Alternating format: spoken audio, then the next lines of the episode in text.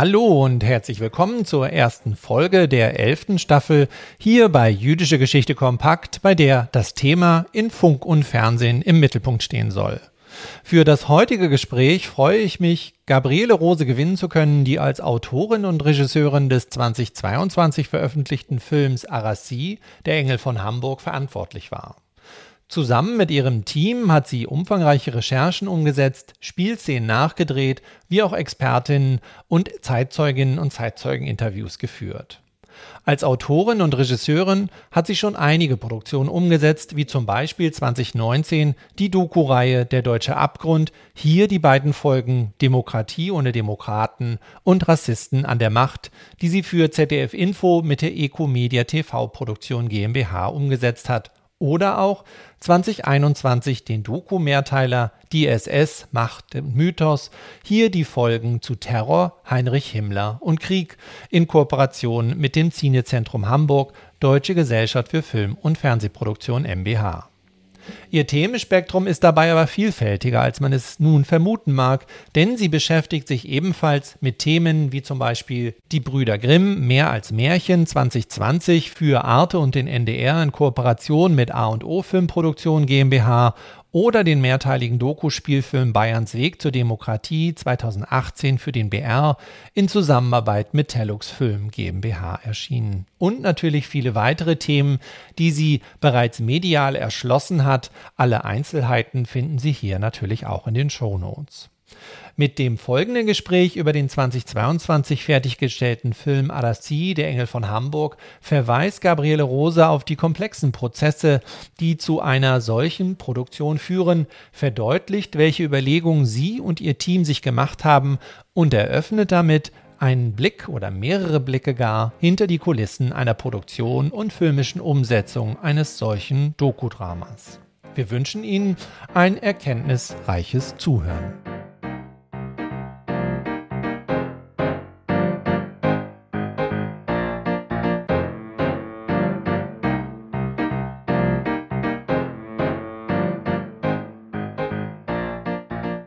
Ja, hallo und herzlich willkommen zu unserer heutigen ersten Podcast-Folge und dem ersten Gespräch der elften Staffel, die auf verschiedenste Weise sich der jüdischen Geschichte und Kultur in Funk und Fernsehen annähern möchte. Ähm, genau darüber, wie eine solche Filmproduktion entsteht, welche Hürden überwunden werden müssten und alles, was im Hintergrund beziehungsweise auch als Vorbereitung im Bereich von Forschung und Zugang umgesetzt und geklärt werden mussten. Genau darüber reden wir heute. Bevor wir aber hier eintauchen, erst einmal herzlich willkommen, Gabriele Rose. Schön, dass du mit dabei bist hier Jüdische Geschichte kompakt und heute mein Gast bist.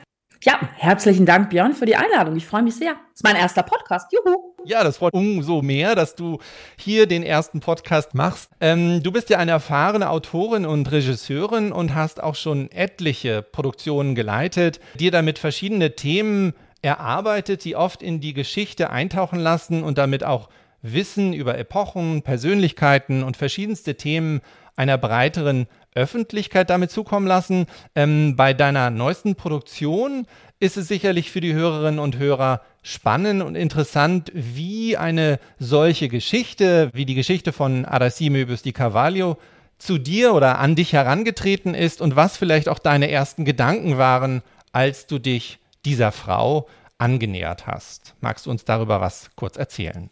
Ja, sehr gerne. Also die tatsächlich kann man sagen, dass die Geschichte zu mir gekommen ist, weil ähm, Aufmerksamkeit auf Aracide Carvalho hat in Brasilien ähm, Monika Spun gelegt. Monika Spun hat vor einigen Jahren, ähm, sie ist eine französisch-brasilianische Wissenschaftlerin und sie hat vor einigen Jahren ein Buch geschrieben, eben über Aracide Carvalho und sich dabei mit der Geschichte der Ausreise jüdischer Deutscher ähm, eben nach Brasilien beschäftigt ähm, und ist dort auch den Familien hinterhergegangen und hat eben versucht, sozusagen die Rolle von Aracide Carvalho dabei zu beschreiben. Ähm, das brachte eine gewisse Aufmerksamkeit auf sie und so wurde auch tatsächlich Herr ähm, Dr. Kuschmann, der ist seines Zeichens ähm, Honorarkonsul Brasiliens in Hamburg, auf die Geschichte aufmerksam und versuchte die dann so ein bisschen in die Stadt Hamburg hineinzubringen, was ja mhm. tatsächlich eine deutsch-brasilianische Geschichte ist und auch mit einem sehr, sehr großen Fokus auf Hamburg, also Hafen Hamburg und so weiter liegt. Ähm, und er hat, wie gesagt, das so ein bisschen in Hamburg versucht, auch äh, Aufmerksamkeit zu schaffen. Das ist ihm tatsächlich gelungen, also sowohl bei NDR Arte als auch eben bei der Produktionsfirma. Und so ist dann die Geschichte tatsächlich zu mir irgendwann gekommen, der Auftrag. Ähm, und ich war sehr begeistert darüber, diese, diese Geschichte ja machen zu dürfen, ähm, weil es ist natürlich eine tolle Geschichte über eine ganz normale Frau zu berichten, ähm, die ja, die einfach versucht, in ihren Möglichkeiten zu helfen helfen, wie sie es kann und von der eigentlich niemand in Deutschland tatsächlich irgendwas wusste. Also zumindest die große, breite Bevölkerung nicht. Ja, ich glaube, das ist wirklich das Interessante, dass du eine Tür eröffnest einer Geschichte, die ja eigentlich zwei Länder miteinander verbindet. Wir haben jetzt schon den Namen drin gehört. Vielleicht magst du uns zu dieser Frau, deutsche Brasilianerin, Deutsch-Brasilianerin, die so zwischen, zwischen beiden Ländern ja zu Hause war, was mehr erzählen und damit vielleicht auch ihren Blick auf die Zeit, auf die NS-Diktatur etc. näher zu bringen, um vielleicht auch hier mehr erst einmal über die Frau und ihre Biografie zu erfahren, die du dann filmisch präsentiert hast. Also ich sag mal, ganz kurz geht es tatsächlich um eine Brasilianerin, die von 1936 bis 1942 im brasilianischen Konsulat in Hamburg gearbeitet hat und dort vor allem in den Jahren vor, direkt vor dem Zweiten Weltkrieg, unzähligen Juden eigentlich zur Ausreise oder zur Flucht verhäuft. Ähm, denn sie setzt sich tatsächlich über offizielle Anordnungen der Brasil oder inoffizielle Anordnungen der brasilianischen Regierung hinweg und sozusagen nimmt eben Visa oder Einwanderungs- oder Ausreiseanträge an. Ähm, das wäre jetzt wirklich so die brutalste Kurzfassung dieser Geschichte. Ähm, das steckt natürlich mehr dahinter, ähm, weil äh, Adeside Carvalho, wenn ich jetzt darf, würde ich einfach kurz noch ein bisschen mehr über sie ja, erzählen. Unbedingt. Ja, unbedingt. Ja, ähm, also, weil sie ist würde man ja vielleicht sozusagen in den ersten Köpfen denken, oh, dann ist die ja mit Sicherheit so eine Art Widerstandskämpferin oder sowas oder hat sich das jetzt ganz besonders überlegt, wie sie Juden helfen darf. Und da muss man leider sagen, also das ist sie nun garantiert nicht. Ähm, also Aristide Carvalho ist einfach eine ganz normale Frau, die aus ganz egoistischen persönlichen Motiven eigentlich nach Deutschland kommt. Also sie kommt 1934 nach Deutschland ähm, in ein Land für sie der Freiheit, so absurd das auch klingen mag, weil da war ja nun schon äh, zu der Zeit Adolf Hitler längst an der Macht und die Nationalsozialisten. Aber sie hat sich eben in Brasilien von ihrem Mann trennen wollen oder von ihrem Mann getrennt. Es, es gab noch keine Scheidung in Brasilien als alleinerziehende Mutter. Sie hatte einen kleinen Sohn. Ähm, in Brasilien zu leben zu der Zeit hätte bedeutet, dass sie Ausgrenzung erfahren sollte und auch natürlich Gerede, also all das, was in so einer katholischen Gesellschaft dann über eine alleinerstehende Frau einfach auf sie quasi raufprasselt. Ähm, und dem wollte sie einfach ganz faktisch entkommen. Ähm, eine Möglichkeit hatte sie, ihre Mutter, sie ist deutschstämmig, ihre Mutter ist Deutsche, ähm, ihre Tante, also die Schwester ihrer Mutter, ähm, die wohnte immer noch in Hamburg, in Harburg genau gesagt. Und äh, deswegen wollte sie einfach nach Deutschland gehen. Deutschland kannte sie schon vorher aus der Weimarer Republik. Sie kannte, dass es ein freiheitliches Land ist, dass Frauen sich dort scheiden lassen dürfen, alleine leben dürfen, äh, arbeiten dürfen. Das änderte sich auch unter den Nationalsozialisten erstmal so stark auch nicht. Ähm, und das heißt, das hat sie sich für sich bewogen zu sagen, na gut, dann gehe ich eben nach Deutschland krasser Schritt, ja, aus so einer Gesellschaft dann tatsächlich irgendwo anders hinzugehen und versuche, dort mir in Deutschland ein Leben aufzubauen. Ähm, und tatsächlich, als sie hinkommt, 1934, ist das nationalsozialistische Regime ziemlich gesettelt schon. Also man hat politische äh, Gegner eigentlich entweder sozusagen, also die sind entweder ins Exil gegangen oder in die innere, äh, in die innere Emigration oder sie sind äh, einfach ermordet worden. Das heißt, ähm, das ist tatsächlich auch ähm, schon auch ein jüdisch feindliches Land für Juden und Jüdinnen, die in, die in äh, Deutschland zum Teil dort leben. Ähm, und das heißt, Aracide Carvalho geht schon in ein Land, was weiß Gott, kein freiheitliches Land mehr ist. Aber ihr gefällt Das muss man ganz platt so sagen. Also sie lebt da einfach, sie reist viel, sie lebt sich da total aus, sie amüsiert sich. Ähm, äh, das, ist, das geht so ein bisschen konform mit großen Teilen der deutschen Gesellschaft, die ja auch so diese positive Seite des Nationalsozialismus auch erstmal wahrgenommen haben. Es gibt ja auch eine Menge Feste, eine Menge Festivitäten, da ist immer Rumsara und Schinglibing auf den Straßen irgendwie. Also da gibt es ganz viel auch zu erleben. Ähm, man kann Reisen machen man darf nicht vergessen, 1936 Olympische Spiele in Berlin. Ja, ähm, äh, das verdeckte natürlich, dass ein Jahr zuvor die Rassegesetze quasi verkündet worden war, wo Juden zur Bürgerinnen und Bürger zweiter Klasse degradiert worden waren. Und auch Arassi fährt nach Berlin und schreibt dann ihrer Mutter, ja, Berlin ist ganz wunderbar. Das, glaube ich, klassifiziert es eigentlich ganz schön, dass sie eigentlich darüber gar keine Gedanken macht. Bis zu dem Moment, wo sie sich eine Arbeit sucht, die bekommt sie im brasilianischen Konsulat, ähm, weil sie auch relativ große, relativ viele Fremdsprachen beherrscht in der Visa- und Passabteilung. Und da zum ersten Mal den Juden und Jüdinnen gegenüber sitzt, die tatsächlich diese Ausgrenzung erfahren, auch Gewalt erfahren und Deutschland einfach verlassen wollen.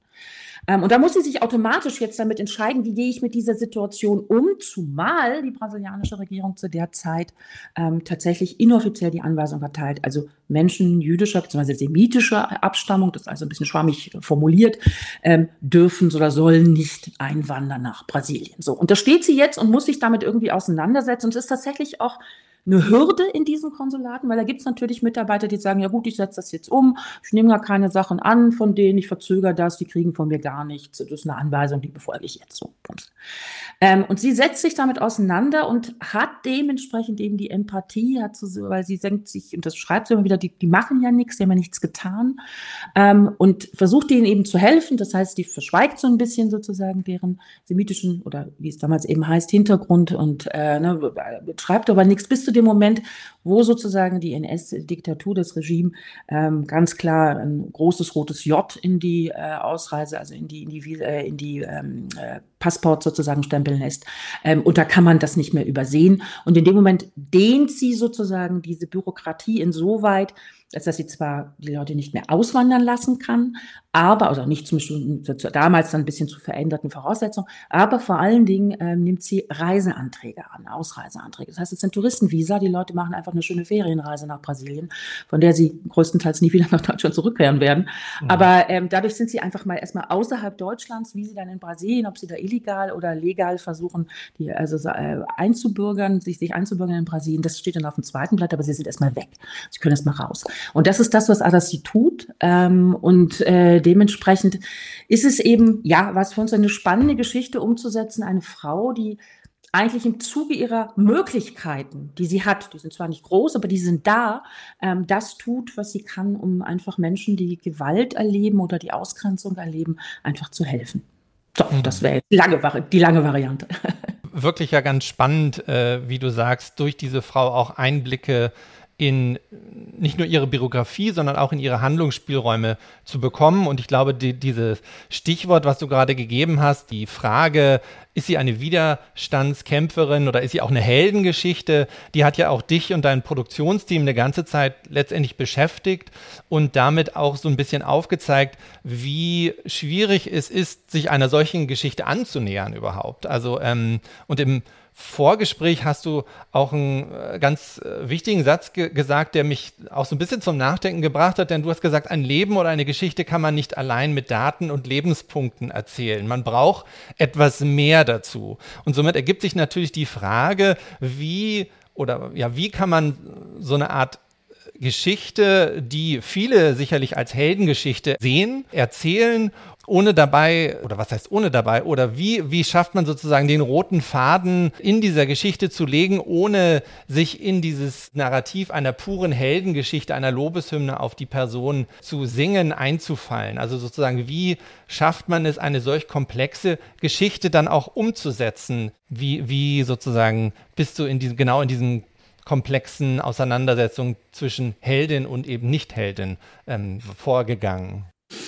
Ja, das ist tatsächlich ähm, eine spannende Frage, weil ich sag mal, als Filmemacherin muss ich ja immer mit den Bildern in den Köpfen des Publikums umgehen und mit deren Erwartungen. Und wenn ich jetzt sage, ich mache eine, ähm, eine Geschichte über eine Brasilianerin, die in Zeiten des NS-Systems Juden zur Flucht verholfen hat, gehen ganz, ganz viele Bilder im Kopf und auch Erwartungen im Kopf los. Man sieht Menschen, die in Schränken oder in irgendwelchen Kellern versteckt werden, die dann von der Gestapo heimlich über irgendwelchen Tunnel äh, ne, sozusagen ins Ausland gebracht werden, äh, ne, ganz furchtbar verfolgt. So. Mhm. Ähm, das hat alles mit Arasia gar nichts zu tun. Ja? Also die sitzt eigentlich in ihrem Konsulat und nimmt Visa-Anträge auf. Also wo ist das bitte eine Heldin? Könnte man fragen. War tatsächlich auch unsere Frage, wie gehe ich damit um? Also wie überhöhe ich sie nicht? Wie mache ich sie nicht zu einer Superheldin? Was mhm. sie wirklich nicht war. Also sie war wirklich eine ganz normale Frau mit allen negativen und positiven Eigenschaften, die man so haben kann als Mensch. Mhm. Ähm, aber auf der anderen Seite, wie werde ich ihr trotzdem gerecht? Also wie zeige ich das, was sie tut, dass das eben nicht einfach nur eine belanglose kleine Handlung ist, die eigentlich völlig nebensächlich ist und die garantiert nichts Heldenhaftes zu tun hat, sondern wie zeige ich, nein, das ist eine Handlung, die zwar klein ist, aber für denjenigen, für den sie es tut, eine immense Bedeutung hat. Mhm. Ähm, und das haben wir versucht sozusagen darzustellen.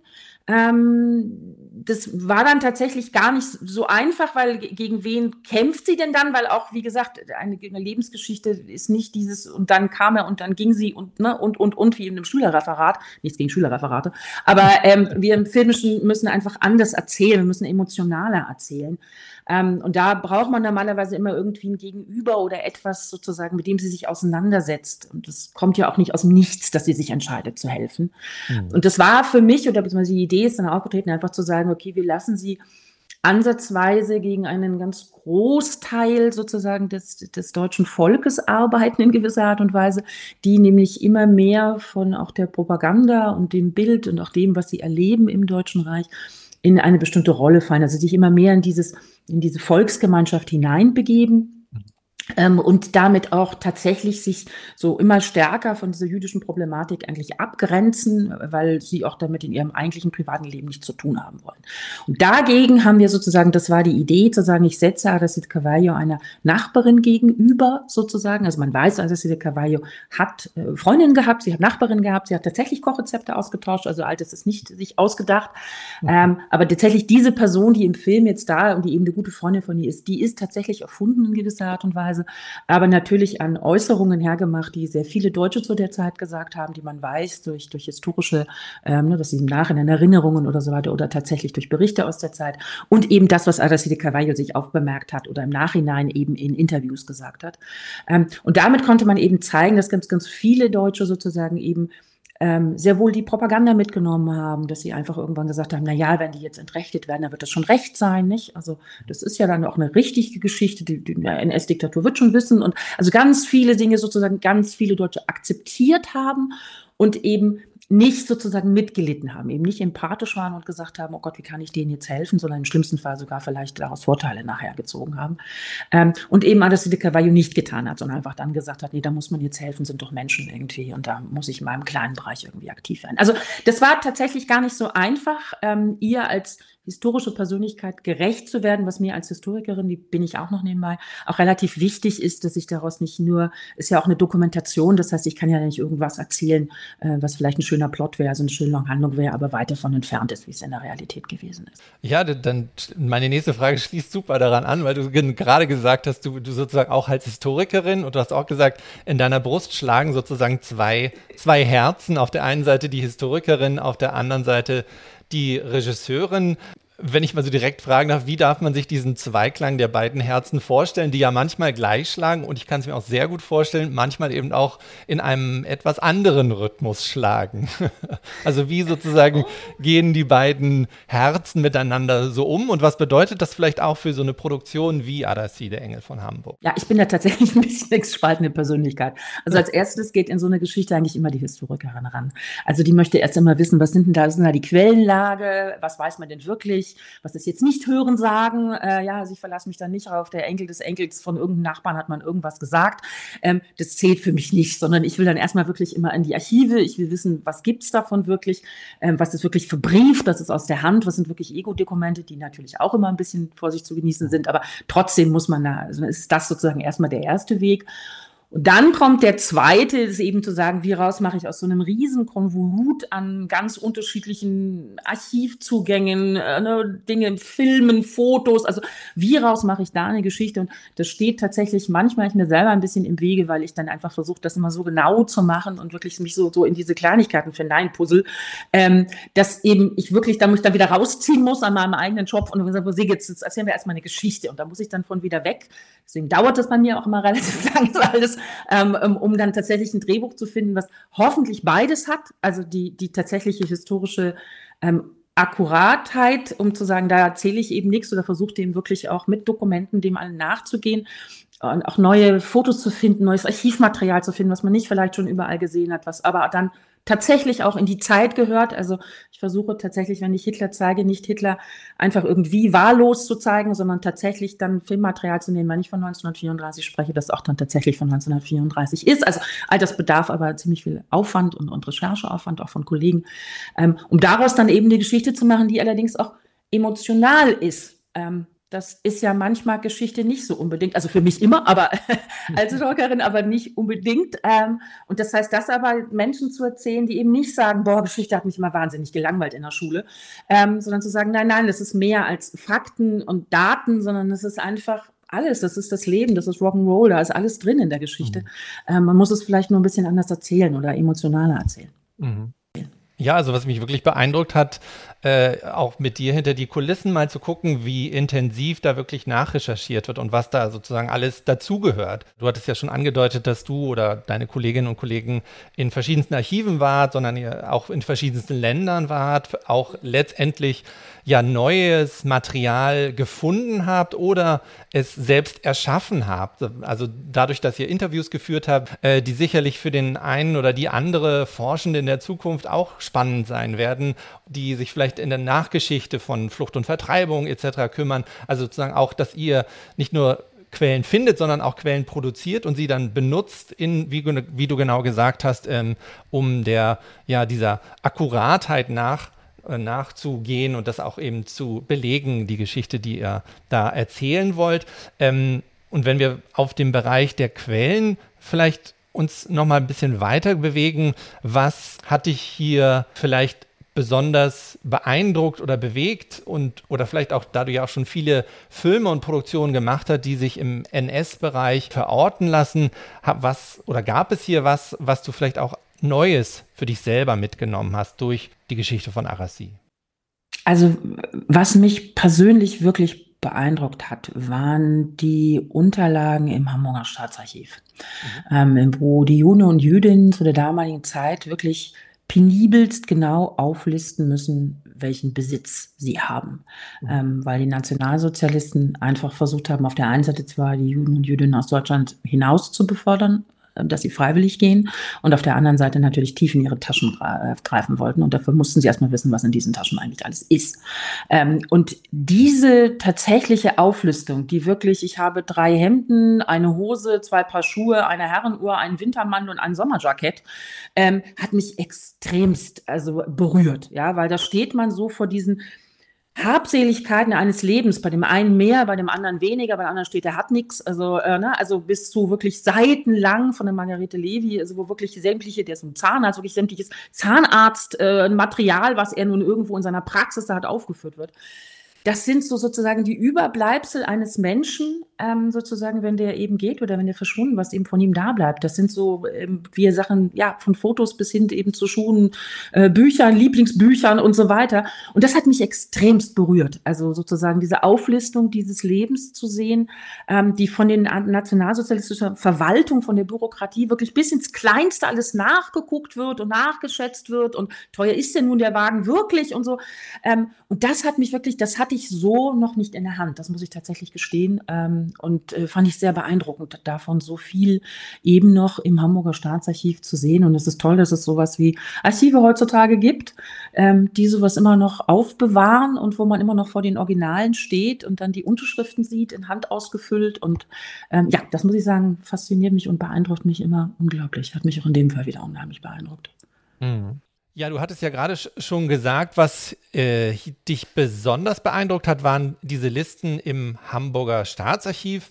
Was hat dich vielleicht äh, persönlich oder vielleicht auch in der Auseinandersetzung mit Menschen hier besonders ähm, beeindruckt? Vielleicht gab es da eine Begegnung oder vielleicht auch eine, ein Interview, das hier besonders einprägsam war ähm, in der Erarbeitung des Filmes von Aras, über Arassi.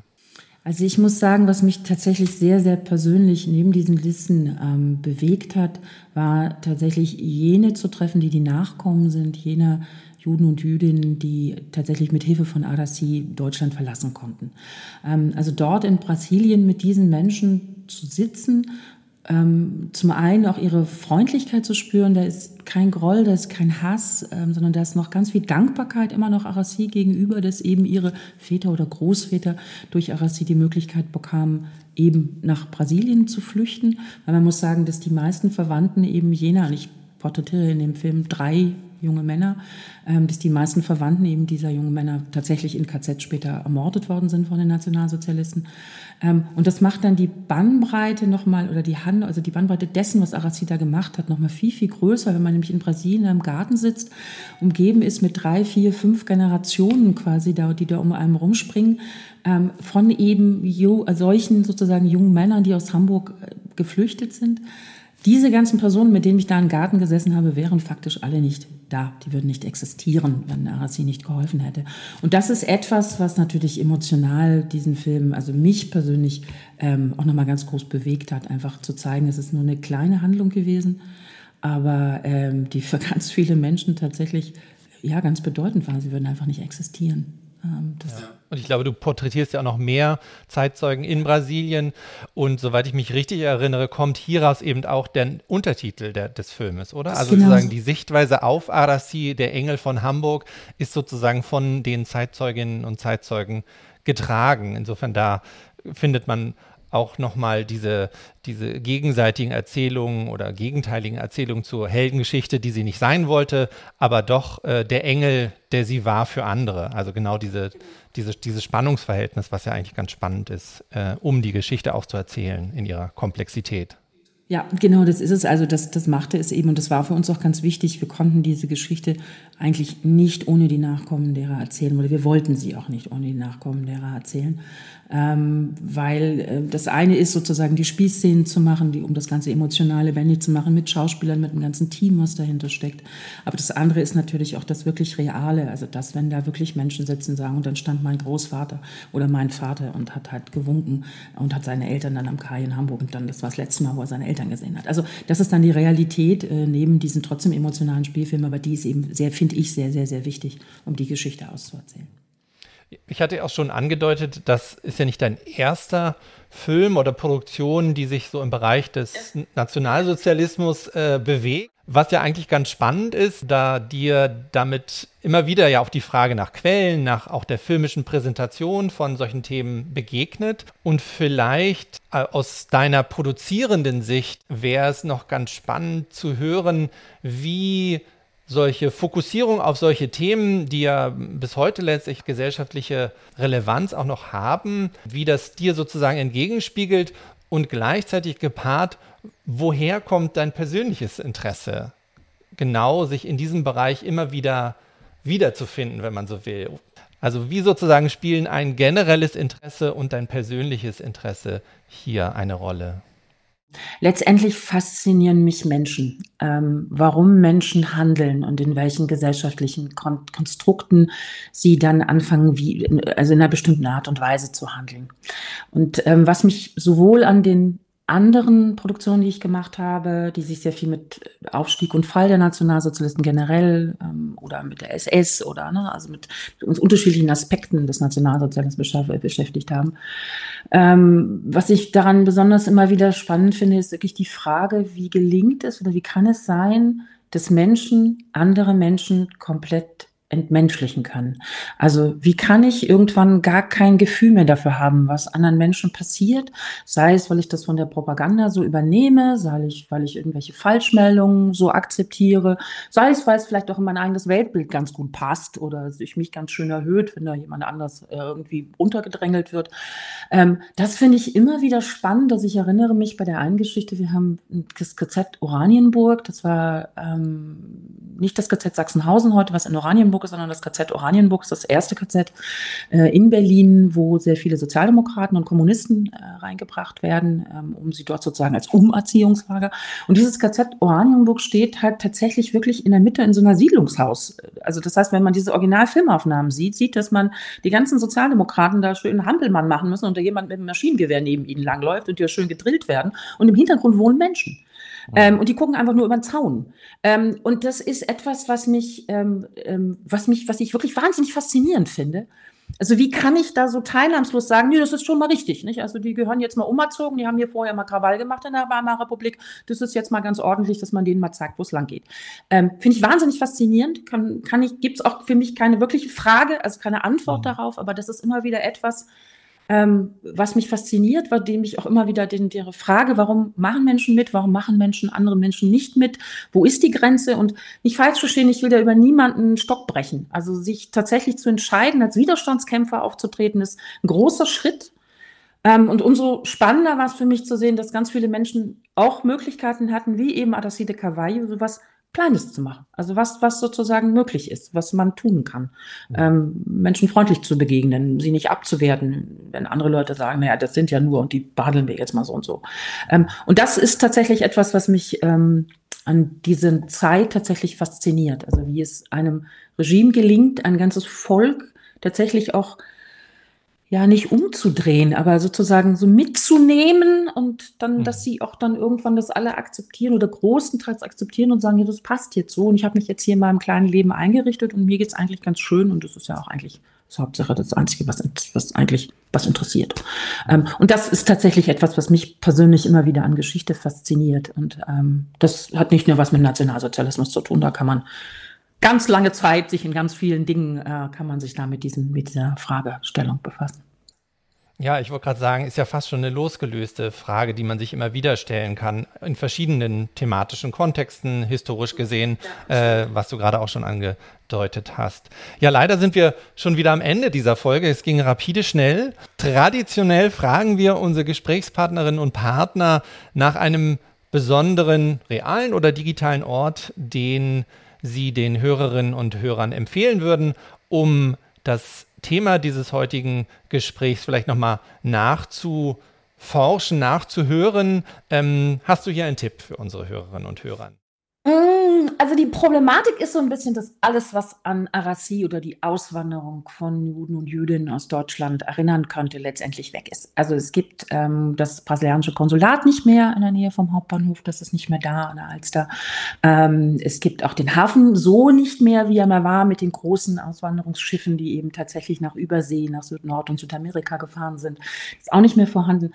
Also das heißt, es wird so im Realen ein bisschen schwierig, äh, sich Arassi de Cavallo ein bisschen zu nähern wieder. Ähm, also letztendlich bleibt nur die Arte-Mediathek, ähm, wo man quasi sich den Film angucken kann. Ähm, mehr ist da tatsächlich, kann ich euch nicht beten. Oder ähm, ja, natürlich auch das, weil ich bin ja über die über diese, ähm, über diese Recherche zu diesem Film ja auch mit dir in, in Kontakt gekommen, Björn. Also ähm, sprich natürlich das, was ihr auch macht äh, als Museen, als digitale Ausstellung, ähm, um zu sehen, wie eben tatsächlich Juden und Juden ver äh, Deutschland verlassen haben 1938, auf welchen Reisen oder welchen Möglichkeiten. Also es bleibt nur die digitale Welt, ähm, wo man sich dem halt ein bisschen nähern kann. Ja, ganz herzlichen Dank, äh, Gabriele Roos, für dieses Gespräch. Ähm, und ich lade Sie natürlich, liebe Hörerinnen und Hörer, auch ein, den Film Adassi, der Engel von Hamburg, der noch bis zum 15. November in der Arte Mediathek online zugänglich ist, sich anzuschauen und damit, wie wir schon gehört haben, digital vielleicht das, die eine oder andere Idee nachhallen zu lassen. Den Link finden Sie wie immer in den Shownotes. Herzlichen Dank, Gabriele. Schön, dass du dabei warst, heute bei uns hier bei Jüdische Geschichte Kompakt. Und Herzlichen Dank an dich. Mir hat es sehr, sehr, sehr, sehr viel Spaß gemacht. Ja, und ich sage bis zum nächsten Mal. Damit sind wir auch schon wieder am Ende der ersten Episode der elften Staffel zum Thema in Funk und Fernsehen und wir hoffen natürlich, dass Sie einige neue Einblicke und Erkenntnisse gewinnen konnten und würden uns ebenso freuen, wenn Sie, liebe Hörerinnen und Hörer, auch am nächsten ersten Freitag dann des Monats Dezember, genauer gesagt am 1. Dezember 2023 wieder reinhören würden, um in der nächsten Folge mehr über die Frage zu hören, was ist eigentlich jüdische Filmgeschichte und wie kann man diese ausstellen. Bis dahin bleiben Sie gesund und interessiert. Wir hören uns.